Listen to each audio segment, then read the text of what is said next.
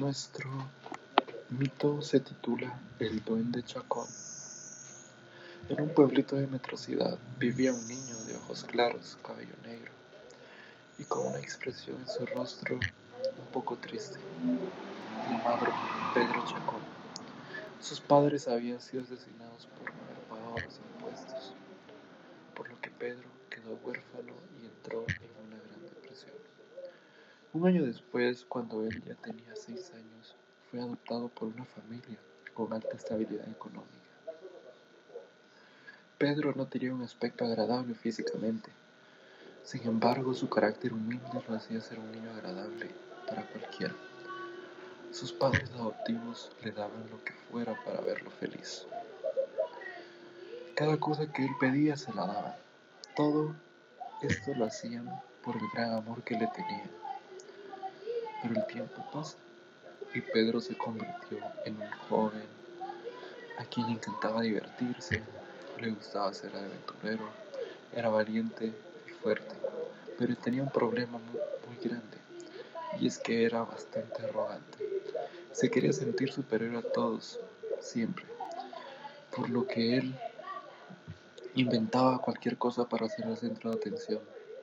Sin embargo, los demás jóvenes no le hacían caso y se burlaban de él por su forma de hablar y por su baja estatura, por lo que lo apodaron el Duende Chacón.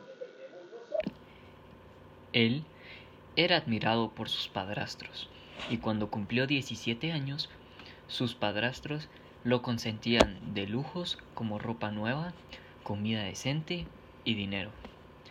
Toda esa arrogancia y maldad llegó al centro de su corazón y se convirtió en una persona que se burlaba y menospreciaba a todas las personas que tenían bajos recursos.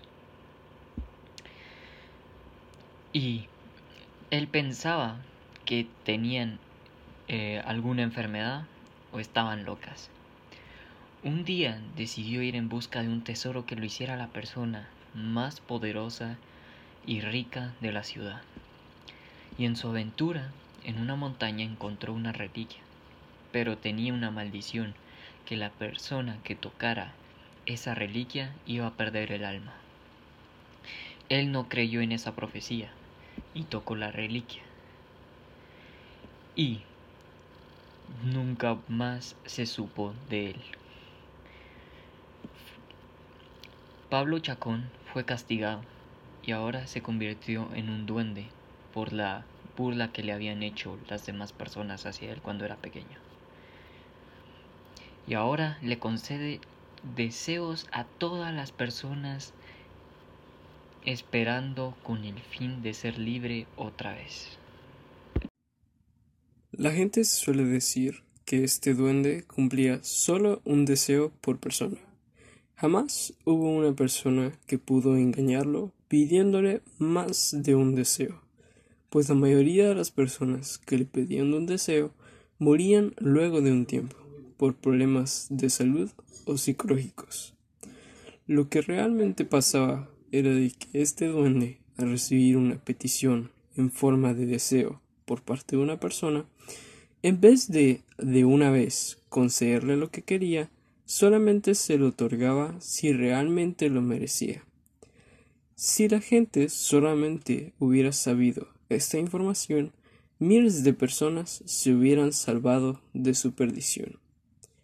Resulta que, si el cumplimiento del deseo no era merecido por el sujeto, entonces éste recibía el castigo que merecía. Bueno, y para finalizar, les quería decir, y espero hayan notado, que este mito hace ver la importancia que tiene la humildad en las personas y cómo debemos caer en cuenta de nuestras consecuencias al momento de tomar una decisión. No siempre tenemos la oportunidad de decir cosas que queremos porque tal vez no las merecemos.